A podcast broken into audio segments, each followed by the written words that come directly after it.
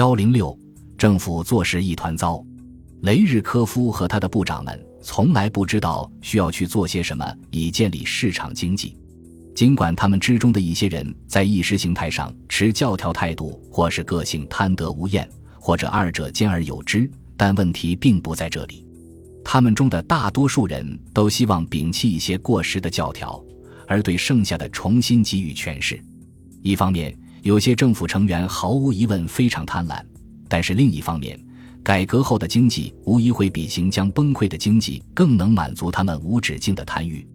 他们从一开始就失败了。因为他们根本就不知道需要做些什么才能建立起一个可行的市场体系，即使是他们所运用的术语也令人十分迷惑。当刚刚开始允许以赞同的口吻谈论市场体制的时候，他们的用词是社会主义的市场，但他们从未解释过社会主义的市场同其他市场有何不同。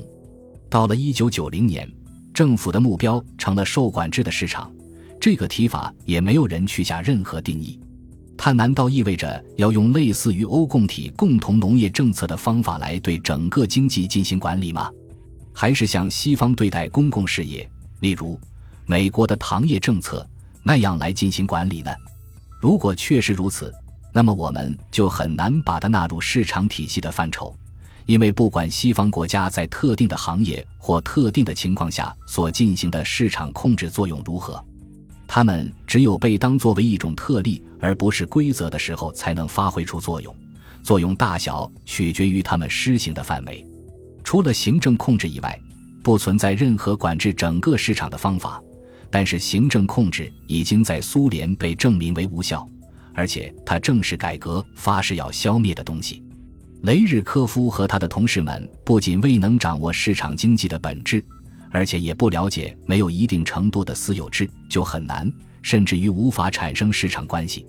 实际上，根本不能指望国有企业会以真正造就市场的方式彼此进行竞争。然而，政治领导层中对私有资产，尤其是土地的敌对情绪随处可见，甚至连那些承认在当地服务业中应该鼓励私人企业主的领导人，也仍然认为，集体所有制是最好的所有制形式。也是唯一能够适用于各种规模企业的所有制形式。由于对促使市场运转的因素没有一个清楚的认识，他们也就无法设计出市场所需要的规章制度。有效率的银行系统、市场导向的会计制度，既能够征收到必要的税入，又不会压制个人积极性的税收制度。人们可以列出一长串使市场体制正常运转的基本规章制度，而这些都是苏联所缺乏的。这些规章制度不可能一夜之间全都建立起来，但是政府所有改革计划共同的致命缺陷就是缺少一种战略来建立这些规章制度，或者是促进其发展。尼古拉·维日科夫在一九九零年年底以前一直担任总理，他是戈尔巴乔夫时代最有个人魅力的领导人之一。他比戈尔巴乔夫更敏感，而且没有他那么不可一世。他在个人关系上也更加灵活。总之，雷日科夫没有什么恶意。他知道整个制度需要改革，但是他认为可以一步步的来。假如国家计划委员会下令军工企业每年把若干比例的产品转为民用产品，那么在若干年后，所有的商店就会摆满琳琅满目的商品，人人都会高兴。